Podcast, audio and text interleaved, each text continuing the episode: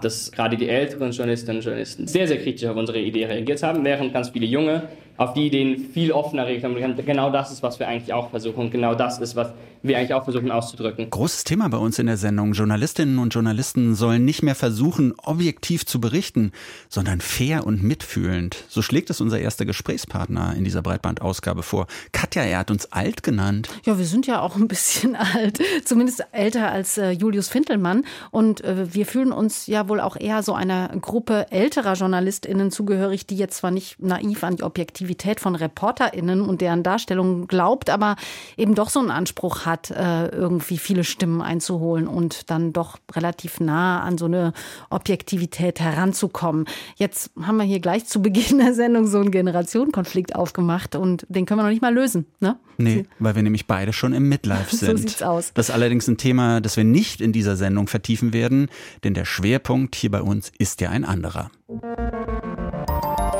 Deutschlandfunk Kultur Breitband. Heute mit Katja Bigalke. Und mit Martin Böttcher.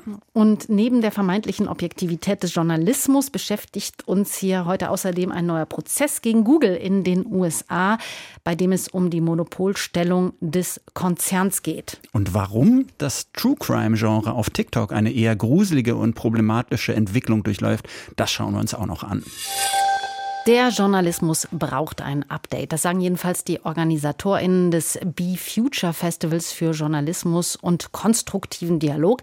Seit gestern wird auf diesem Festival in Bonn darüber diskutiert, wie so ein Update denn aussehen könnte. Unterschiedliche Themen stehen auf dem Programm. Künstliche Intelligenz, Storytelling, mehr Diversität in Redaktionen und vieles mehr. Der Journalismus, so die Grundidee, muss sich selbst verändern, um ein, auf eine sich schnell verändernde Welt, auf große Herausforderungen und und krasse Umbrüche angemessen reagieren zu können. Ja, und Julia Faltermeier, die sitzt selbst in einem dieser Panels auf dem Be Future Festival und berichtet aber auch für uns.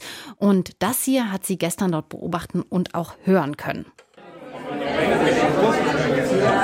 Ein lichtdurchflutetes Gebäude in moderner Startup-Atmosphäre, die offenen Büroräume mit bodentiefen Fensterfronten sind gut besucht. Medienschaffende aus aller Welt tummeln sich im Eingangsfoyer. Es liegt Aufbruchsstimmung und Optimismus in der Luft.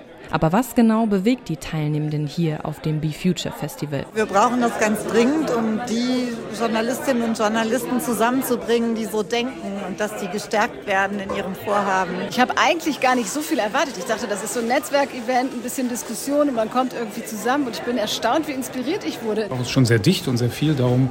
Dialog braucht immer auch einen gewissen Raum, zeitlich und, und geografisch. Ich glaube aber trotzdem, dass wenn du mit den Leuten ins Gespräch kommen willst, du dafür auch die Möglichkeit haben wirst ist. Die Möglichkeit haben, ins Gespräch zu kommen, das Motto des Be Future Festivals. Und das ist auch dringend notwendig, sagt Ellen Heinrichs, Gründerin und Geschäftsführerin des Bonn Institute. Der Journalismus hat sich in den vergangenen Jahrzehnten als erstaunlich reformunwillig präsentiert. Also dieses alte Mantra des Sagen, was ist, also dieses so sehr selbstverständlich eigentlich auch äh, so äh, zu wissen, was relevant zu sein hat für die Menschen da draußen, das möchten wir gerne ein Stück weit in Frage stellen und sagen, vielleicht sollten wir stärker hören, was ist. Einen Austausch darüber, wie das funktionieren kann, will die Veranstaltung heute ermöglichen.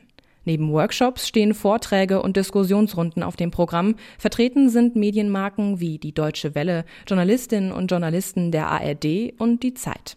Aber auch Forschende oder freie Medienschaffende stellen ihre Projekte und Visionen vor.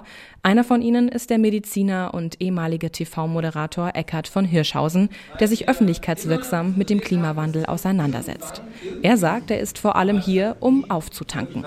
Auftanken tun Menschen, wenn sie sehen, da sind andere Beseelte in einer ähnlichen Mission unterwegs. Ich habe Medizin und Wissenschaftsjournalismus studiert und mich immer dafür interessiert, wie gelingt konstruktives Vermitteln von dem, was äh, Menschen berührt, was sie verändert, was sie brauchen, um an Körper und an Seele gesund zu sein. Wir erleben aktuell so viele Krisen gleichzeitig, dass viele erschöpft sind. Nachrichtenmedien sollten anfangen, den Klimawandel und seine Folgen nicht nur negativ abzubilden, dem Publikum Lösungen an die Hand geben, das fordert Hirschhausen. Einer, der das bereits umsetzt, ist Felix Austen. Er ist stellvertretende Redaktionsleitung von Perspective Daily, einem Online-Medium, das sich ganz der konstruktiven Berichterstattung verschrieben hat. Wir arbeiten immer daran, diesen Ansatz im Journalismus weiter zu verbreiten.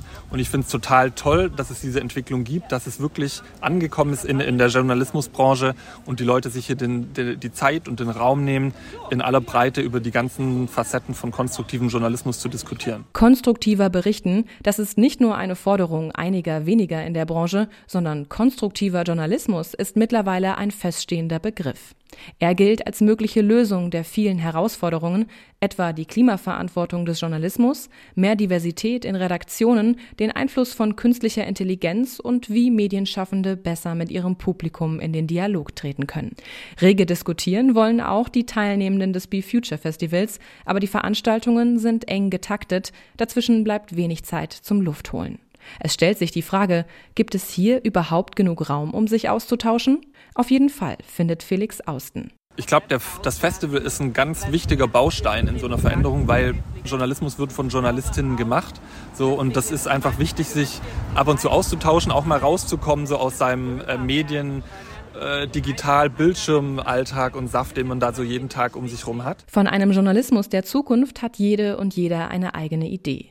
Und doch sind sich in einem alle einig, es braucht Veränderung. Die bringt offenbar für viele der konstruktive Journalismus. Mehr Komplexität, mehr Perspektiven, mehr kritisches Denken und mehr auf die Bedürfnisse des eigenen Publikums schauen. Ins Stocken geraten die Diskussionen da, wo es ans Eingemachte geht. Wie soll sich dieser weitergedachte Journalismus finanzieren? Wie viel Macht haben Medienschaffende und wo bestimmen zu sehr Algorithmen, Klicks und Likes? Das Be Future Festival weiß noch nicht ganz genau, wie die Zukunft aussehen wird, aber umreißt Probleme und gibt erste Ansätze. Es bildet wohl den Auftakt für viel Gesprächsbedarf. Julia Faltermeier über das Be Future Festival in Bonn. Gestern also der erste Tag. Heute wird dort weiter diskutiert und referiert. Auch über die Frage, wie objektiv Journalismus eigentlich sein sollte.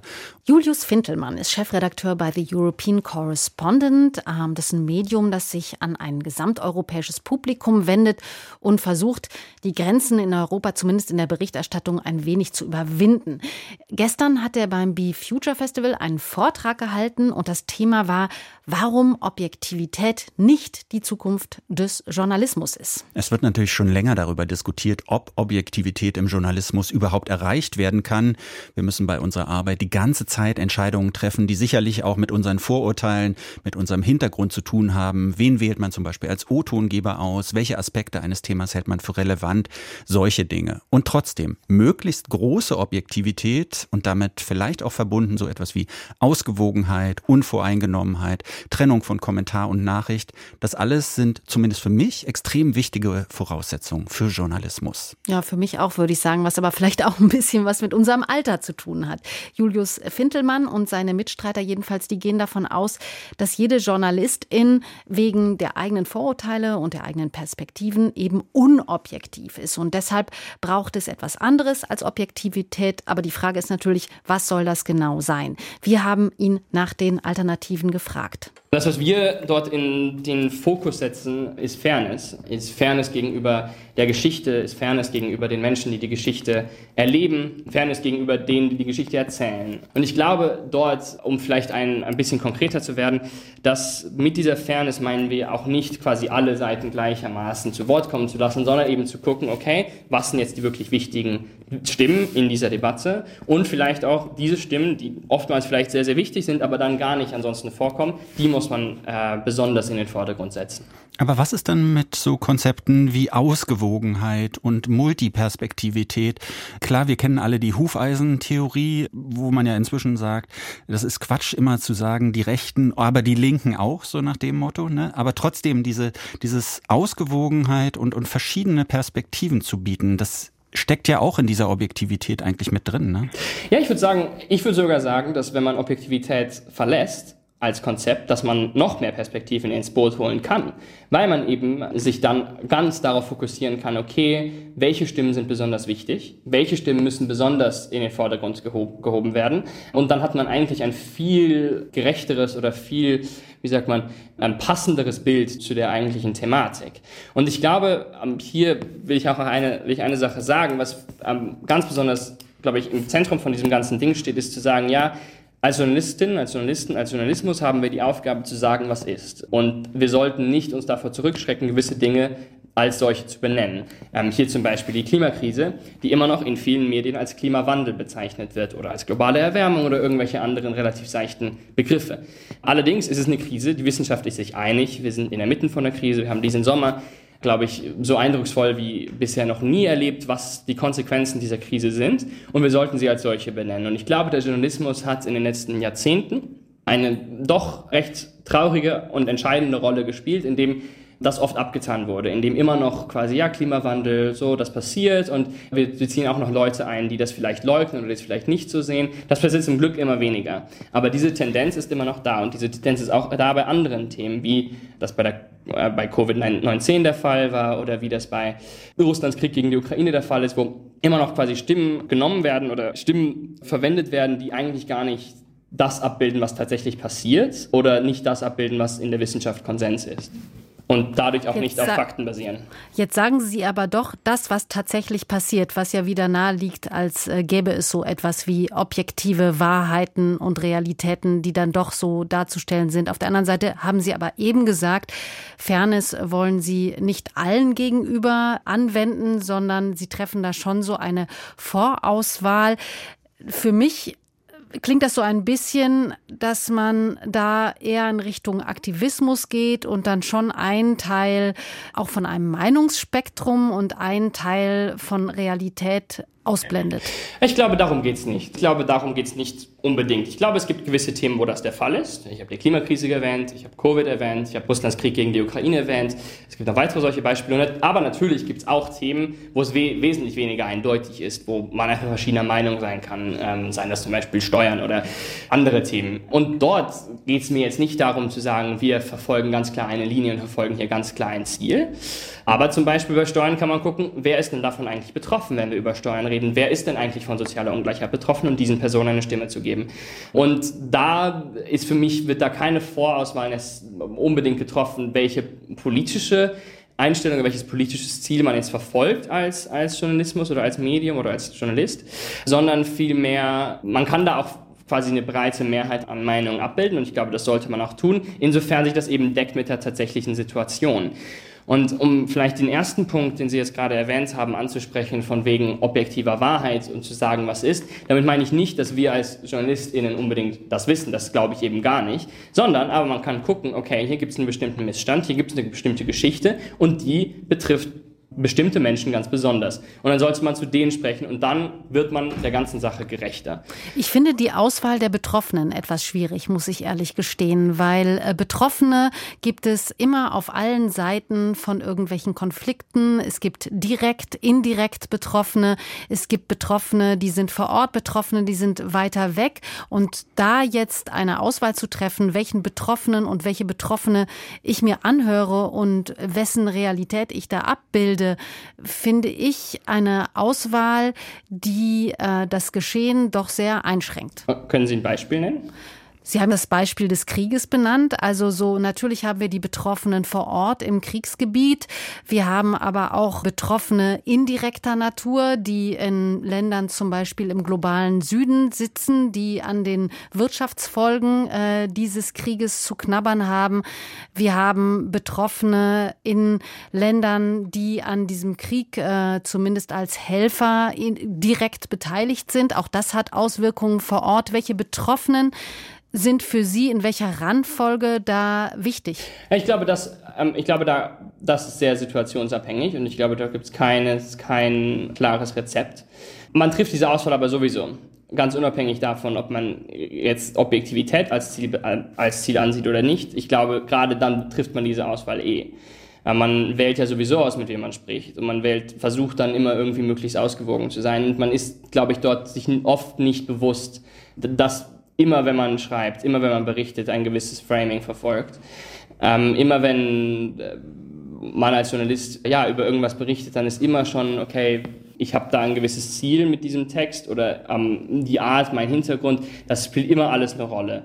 Und jetzt zu den Betroffenen, Betroffenen zurückzukommen, ich glaube, hier gibt es schon relativ klare Abstufungen in diesem Konflikt. Ähm, ich glaube, es ist ziemlich klar, wer jetzt am ehesten davon betroffen ist und wer nicht. Natürlich sollte man da unbedingt auch mit vielen sprechen, gerade globaler Süden sehr wichtig natürlich. Die Hungersnöte, die ausgelöst werden durch Russlands Blockaden, mega wichtig. Und eben darüber sollte man sprechen. Ich glaube, dass das zum Beispiel passiert ja auch viel zu wenig. Aber setzt das, was Sie sagen, nicht voraus, oder geht davon aus, dass Journalisten, Journalistinnen so eine einheitliche Masse sind, die alle mehr oder weniger das Gleiche denken. Das ist doch gerade nicht der Fall, sondern dann können sich ja wiederum Journalisten, Journalistinnen praktisch die Perspektive aussuchen, die ihnen so am ehesten liegt. Und dann ist man ja auch wieder mittendrin in diesem Meinungskrieg, den wir sowieso gerade auf allen möglichen gesellschaftlichen Ebenen beobachten können. Ist dann nicht das Ziel der Objektivität letztlich doch der bessere Weg? Ja, aber ich meine, Sie, Sie erwähnen es ja selbst. Ich glaube, es gibt, also es gibt erstmal nicht den Journalismus und es gibt nicht die Medien und es gibt nicht den Journalist. Da haben Sie völlig recht. Alle sind komplett unterschiedlich. Alle Medien sind komplett unterschiedlich. Der Journalismus ist keine homogene Masse. Auf jeden Fall nicht. Und genau darum geht es ja. Genau darum geht es ja, das anzuerkennen. Und dennoch wird versucht, ja, ähm, Medien verfolgen gewisse Ziele, haben gewisse Zielgruppen, wollen die bedienen. Journalistinnen und Journalisten haben bestimmte politische Überzeugungen, die auch in ihre Texte einfließen. Das muss man eigentlich berücksichtigen. Man muss sich dem bewusst sein und man muss das auch offen und transparent sagen. Ähm, oder zum, nicht sagen, aber man muss wie transparent machen, dass es, dass es da auch gewisse Interesse, Interessen gibt. Und ich glaube, was viel, was, um das zu umgehen, ähm, und ich, um da die, diese Frage von, okay, ähm, ich habe jetzt diese ganzen Interessen, und, äh, aber trotzdem will ich irgendwie obje versuchen, objektiv zu sein. Ich glaube, da gibt es einen großen Widerspruch.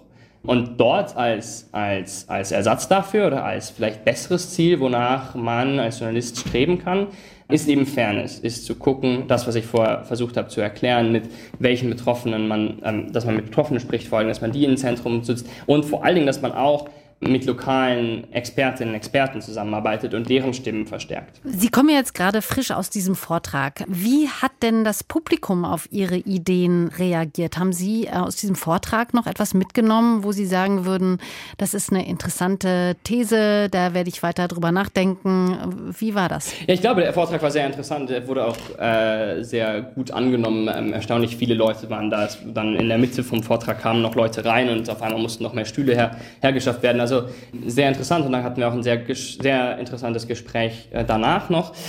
Und ich glaube, was, was mir besonders aufgefallen ist, auch gerade dann, äh, nachdem das Gespräch vorbei, und dann mit ein, einigen äh, Leuten im Publikum gesprochen, ist, dass es dort eine ziemlich starke Alters, einen ziemlich großen Alters, wie sagt man, Age Gap gab, dass gerade die älteren Journalistinnen und Journalisten, die vielleicht schon seit viel, viel länger im Geschäft sind, sehr, viel, sehr, sehr kritisch auf unsere Idee reagiert haben, während ganz viele Junge, die auch dort waren, die ähm, vielleicht ja, bis 30 sind, am Anfang ihrer Karriere stehen und so weiter, auf die Ideen viel offener reagiert haben. Genau das ist, was wir eigentlich auch versuchen genau das ist, was wir eigentlich auch versuchen auszudrücken. Ähm, und das fand ich sehr, sehr spannend zu beobachten, dass es dort anscheinend ähm, einen großen Altersunterschied gibt zwischen diesen verschiedenen Gruppen.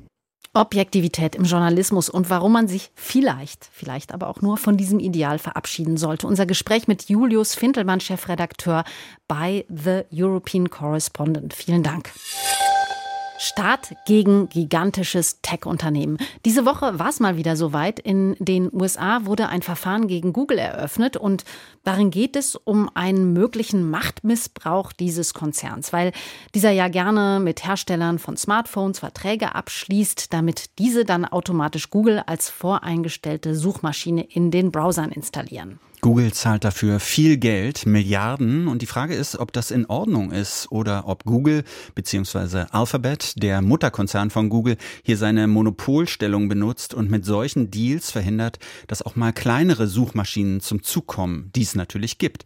Denn das würde de facto bedeuten, dass Google selbst dafür sorgt, niemals diese Konkurrenz in seinem Geschäftsfeld zu bekommen. Ja, und genau über diese Frage soll jetzt zehn Wochen lang verhandelt werden. Und dabei steht eine ganze Menge auf dem Spiel womöglich sogar eine Zerschlagung des Konzerns, wobei das wohl als ziemlich unwahrscheinlich gilt, auch weil dieses Verfahren eben ziemlich kompliziert ist. Ein Monopolprozess in den USA muss nämlich immer drei Stufen durchlaufen. Jede dieser Stufen ist für sich ziemlich komplex. Wir haben deswegen mal versucht, die hier Punkt für Punkt durchzugehen, und zwar mit Florian Bien, der ist Professor für globales Wirtschaftsrecht und internationale Schiedsgerichtsbarkeit an der Julius-Maximilians-Universität Würzburg.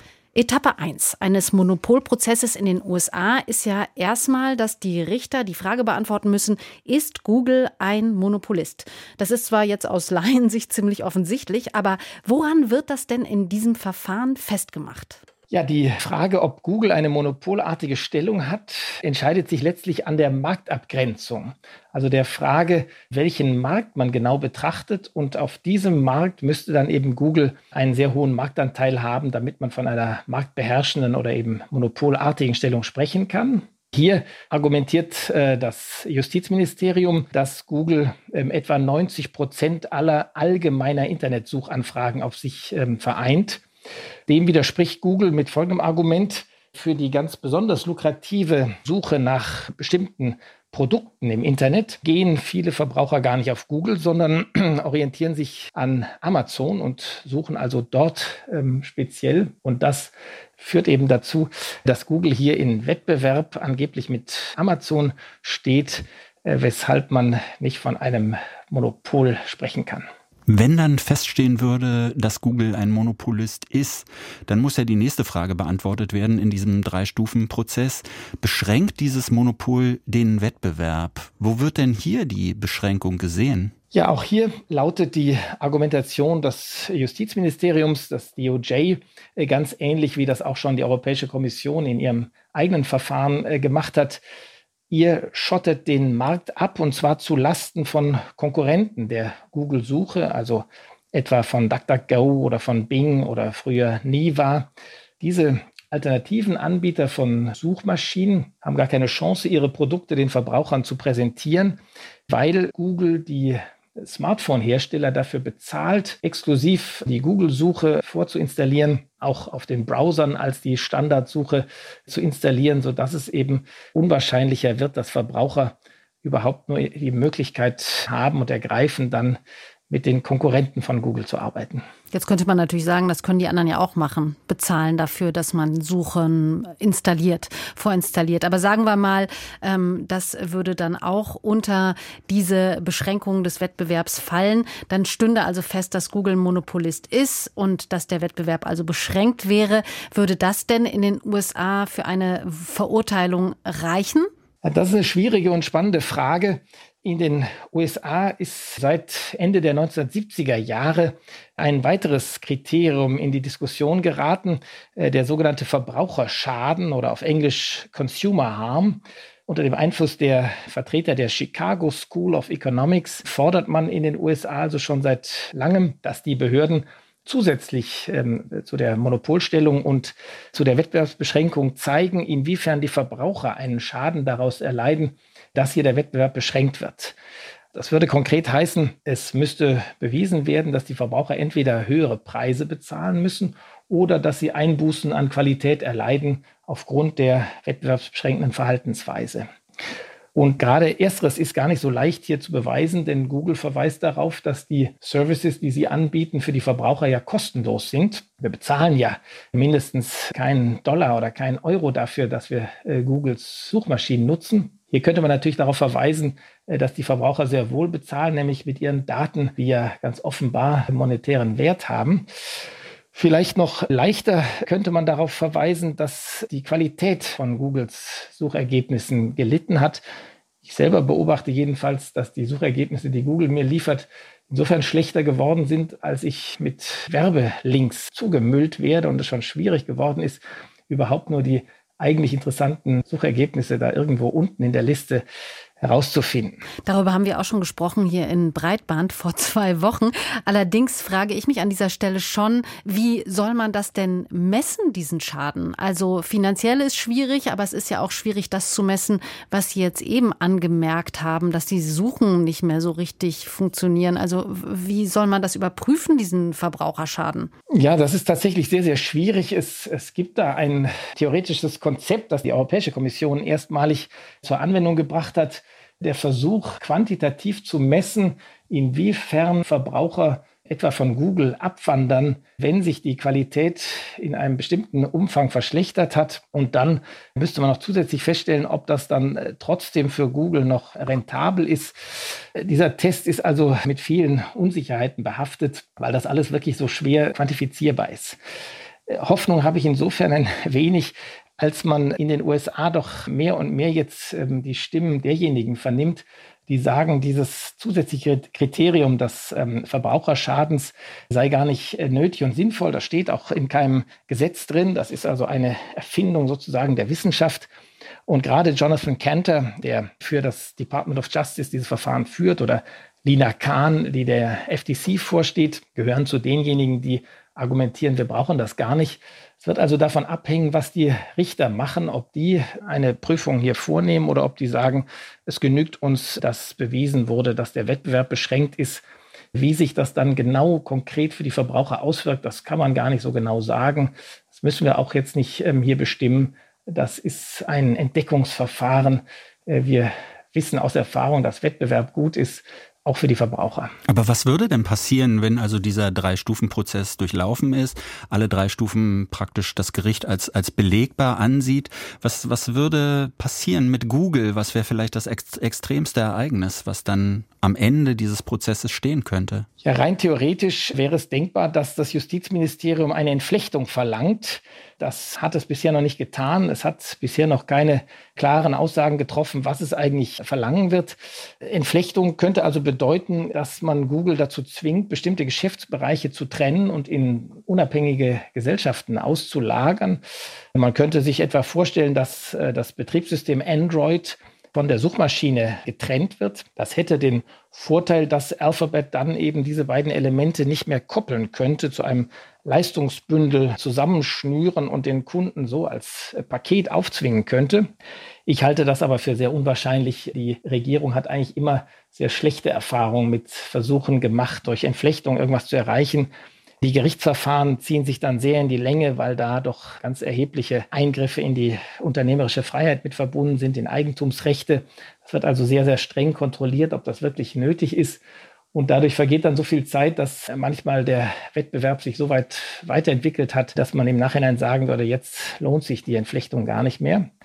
Was ich für wahrscheinlicher halte, ist, dass man auch in den USA den amerikanischen Verbrauchern eine Wahlmöglichkeit einräumt. Das könnte praktisch so aussehen, dass sich, wenn Sie ein neues Smartphone kaufen, während des Installationsprozesses ein sogenannter Choice Screen auftut. Auf dem werden dann in randomisierter Reihenfolge fünf beliebte Suchmaschinen angezeigt und aus denen kann dann der Verbraucher eine Suchmaschine auswählen, ganz frei, und die dient dann als Standardsuchmaschine auf dem Smartphone oder im Browser, selbst wenn das ein Google-Browser Chrome etwa wäre. Und was glauben Sie, wann passiert das und hätte das dann auch Auswirkungen auf uns in Europa? Ich vermute, dass sich auch die amerikanische Entscheidung wohl nur auf den amerikanischen Markt beziehen wird. Damit wären also die Konsequenzen für Europa nur indirekt. Insofern als Google dann insgesamt weniger Daten abgreifen kann und mit diesen Daten natürlich dann auch sich die Wettbewerbsverhältnisse in Europa ändern, dann werden andere äh, Suchmaschinenbetreiber möglicherweise über mehr Daten verfügen und können dann vielleicht bessere Produkte, innovativere Produkte anbieten, mit denen sie Google vielleicht Konkurrenz machen können. So Florian Bien, Professor für globales Wirtschaftsrecht und internationale Schiedsgerichtbarkeit an der Julius-Maximilians-Universität Würzburg. Ja, und was an diesem Fall ganz interessant ist, ist, dass wenn es am Ende tatsächlich darauf hinausläuft, dass da solche Choice Screens eingeführt werden, dann würden die USA es ja quasi den Europäern nachmachen, weil die die Wahlfreiheit von Suchmaschinen in Android-Mobiltelefonen zumindest ja schon vor zwei Jahren durchgesetzt haben. Da wäre Europa dann mal Vorreiter. Wahnsinn, könnte man ja, sagen, Wahnsinn, oder? Wahnsinn. Ich meine, finde ich auch gut, natürlich, irgendwie auch gerade was so Themen wie Kartellrecht und Datenschutz angeht. Wäre aber noch schöner, wenn Europa auch mal Vorreiter wäre bei so ja, digitalen, technologischen Innovationen. Ja. ja. Google, die große Suchmaschine. Kennst du eigentlich andere Suchmaschinen, beziehungsweise nutzt du andere Suchmaschinen? Ja, gezwungenermaßen nutze mhm. ich jetzt ab und zu mal Bing, mhm. weil die ähm, vorinstalliert wurde auf meinem Bürorechner. Ja, also ähm, hier. Hier, also ja. hier. Und, äh, und ich muss sagen, am Anfang habe ich mich äh, da ein bisschen geärgert über, über Bing, weil da kamen so komische Ergebnisse raus und ich dachte mir so, hä, warum funktioniert das denn jetzt nicht? Und ähm, ich muss aber sagen, es ist besser geworden. Ich habe den Eindruck, es ist besser geworden, während ja Google schlechter geworden ist. Das hat man ja auch hier vor zwei Wochen schon mal bei Breitband ausführlich behandelt. Ja. Und ähm, jeder, der Google kennt, schon, der hat das ja selber auch mitbekommen. Irgendwas ja. ist da nicht mehr in Ordnung. Ich habe tatsächlich in letzter Zeit öfter mal andere Suchmaschinen ausprobiert, DuckDuckGo und äh, Ecosia, auch Bing, Yahoo auch mal wieder. Gibt's ja auch nach wie Gibt's vor Yahoo-Suche, ähm, weil nämlich Google, ich, ich habe eine eigene Webseite zu meinem Podcast und Google findet die nicht, beziehungsweise listet die nicht auf. Warum aus nicht? irgendwelchen Gründen. Die behaupten immer, da wäre eine non-canonical Homepage, äh, also sie könnten nicht genau zuordnen, es gäbe angeblich Duplikate dieser Seite. Und äh, am Anfang haben sie aufgeführt, inzwischen listen sie einfach nicht mehr auf, während bei all diesen anderen Suchmaschinen, die immer ganz oben steht, wenn ich den Namen einfach nur eingebe. Also du suche. nutzt die jetzt auch aus Protest? Nee, ich wollte es einfach mal ausprobieren und auch da habe ich festgestellt, irgendwas stimmt mit Google nicht mehr so richtig gut. Aber weiß ich nicht genau. So, Martin, ich habe jetzt eine ganz persönliche Frage. Mhm. Bist du ein True Crime-Fan? Ich hasse True Crime. Nee, wirklich. Also ich finde es ganz schlimm, sowohl im Fernsehen auch als als Podcast. Ähm, ich finde diesen voyeuristischen Blick auf solche Verbrechen und, und solche wirklich, es geht ja dann auch immer darum, je schlimmer die Tat, je blutiger, desto besser praktisch ne, mhm. für den Podcast oder die Serie. Und ich finde es wirklich unerträglich, diese, dieses voyeuristische. Okay, also ich war schon einmal so total hooked. Das war bei diesem ähm, natürlich diesem super bekannten Podcast Serial, die erste Staffel. Da hat's mich echt erwischt und ich habe das auch wirklich irgendwie immer super pünktlich, wenn es rauskam, irgendwie dann auch gehört und war da total dran. Aber danach war es dann auch sofort wieder vorbei. Ich bin nicht hängen geblieben. Aber wir beide, also du mit deiner Totalablehnung und ich mit meinem einen einzigen ähm, ja, Ausflug, kann man so sagen, in dieses Genre, wir sind da eher die Ausnahme. Es gibt nämlich wirklich kaum ein Mediengenre, das gerade beliebter ist als True Crime. Mhm. Unendlich viele Podcasts, Serien, Kinofilme, Zeitschriften, Fernsehmagazine gehen diesen echten Verbrechen nach. Und der richtige Hype, der begann ja tatsächlich mit diesem US-Postcard Serial, nachdem es für dich ja dann schon wieder vorbei genau. war, Katja. Aber danach ging es eben für viele andere erst so richtig los mit den Verfilmungen, zum Beispiel über Serienmörder wie Jeffrey Dahmer oder Frank Gust zum Beispiel. Da wurde das Genre richtig zum Massenphänomen. Ja, wobei man eigentlich sagen kann, auch so sowas wie Aktenzeichen XY ungelöst oder so, das kann man ja auch dazu rechnen. Und die Sendung, die gibt's ja schon ewig und hat da auch immer wirklich so ein ganz großes Publikum. Ne? Ja, war natürlich auch eine furchtbare Sendung oder ist eine, finde ich. Wir können aber festhalten, echte Kriminalgeschichten ziehen schon immer, heute mehr denn je. Und das macht sich auch auf TikTok bemerkbar. Da gibt's jetzt nämlich eine neue Spielart von True Crime. Ja, und die ist ziemlich creepy. Auf TikTok tauchen jetzt nämlich immer öfter so True Crime Videoclips auf, die von einer künstlichen Intelligenz kreiert wurden, bei der also die Opfer quasi von ihrer eigenen Mord, von ihrem eigenen Mord berichten. Und das hat sich Lydia Jacobi für uns angeschaut. Nicht gerne, muss man dazu sagen. My name is Junko Furuta. The biggest mistake that cost me my whole life was turning down a boy who likes me. Ein bildhübsches Mädchen mit kindlichen Zügen erzählt in mechanischem Ton, wie sie ermordet wurde. Das weich gezeichnete, von einer künstlichen Intelligenz generierte Gesicht soll das der japanischen Schülerin Junko Furuta sein, die in den 80er Jahren von mehreren Männern entführt, vergewaltigt, gefoltert und getötet wurde.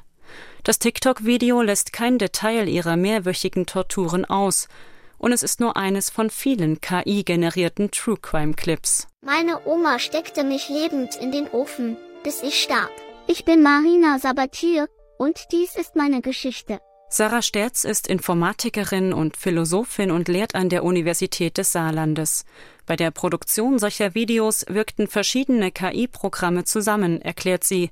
Der Text werde über Anwendungen wie JetGPT generiert, dann in Sprache übersetzt. Und dann gibt es wiederum noch Programme, die, mit denen man Porträts erstellen kann. Das sieht mir in den Fällen der Videos sehr nach Midjourney aus. Das ist eine KI, die macht Bilder gemäß einer Beschreibung in Textform. Also ich könnte sowas eingeben wie verwahrlostes Kind und dann kriege ich ein Bild von einem verwahrlosten Kind. Genau, und dann der letzte Schritt ist noch das zu animieren. Und also es sind sehr viele Programme, die hier zusammenbekommen, die aber alle sehr einfach zu nutzen sind, wenn man weiß, wie das geht. Die Folge? Die KI-generierten Videos entstehen in Massen. Auch auf YouTube sind die Clips zu finden. Häufig sprechen Mord- und Missbrauchsopfer aus der Ich-Perspektive, manchmal auch die Mörder. Ein sechs Jahre alter Junge aus den USA, den sein Vater zu Tode prügelte, Ein chinesisches Model, deren Leiche zerstückelt wurde, der Österreicher Josef Fritzel, der seine Tochter 24 Jahre lang in einem Keller gefangen hielt. Johanna Bürsting ist Kognitions- und Medienwissenschaftlerin an der Hochschule Ruhr West und erforscht die psychologischen Effekte neuer Technologien. Sie sieht Unterschiede zwischen klassischen True Crime Formaten und den von einer künstlichen Intelligenz erzeugten Videos. Bei letzteren fehle vor allem die redaktionelle Sorgfalt. Zudem ist das Rezeptionserleben meiner Meinung nach ganz anders, weil True Crime Podcasts beispielsweise oder True Crime Serien, die wählen wir uns ja aktiv aus. Wohingegen diese TikTok-Videos ja häufig einfach so angezeigt werden. Also natürlich lernt der Algorithmus und natürlich können wir auch explizit nach diesen Videos suchen, aber es ist jetzt nicht diese aktive Entscheidung, diese aktive Medienselektion, wie es beispielsweise der Fall ist, wenn ich jetzt einen True Crime Podcast höre. Die Accounts, die die Videos bei TikTok hochladen, heißen Geschichte lebt, Speak Again, True Crime Stories oder Story Inventory. Trotz der grausamen Erzählungen posten sie die Clips meistens ohne Altersbeschränkung oder Warnungen. Gerade TikTok ist ein Medium, was sehr, sehr beliebt und berühmt ist bei jungen Menschen. 14- ähm, bis 15-jährige Personen nutzen bis zu 75 Minuten pro Tag TikTok und das ist natürlich auch nochmal eine besondere Gefahr. Manche Videos wurden millionenfach aufgerufen, haben Hunderttausende Likes und Tausende Kommentare. Ein verstörender Trend, meint Simon Sahner. Er ist freier Literaturwissenschaftler und hat sich in Vorträgen und Aufsätzen mit dem Phänomen True Crime beschäftigt. Das Ganze funktioniert meines Erachtens vollständig über Emotionalisierung. Und wir werden am stärksten emotionalisiert, wenn die Menschen, die dort ähm, Gewalt erleben, zu den Menschen gehören, die wir als die schwächsten und vulnerablesten unserer Gesellschaft annehmen.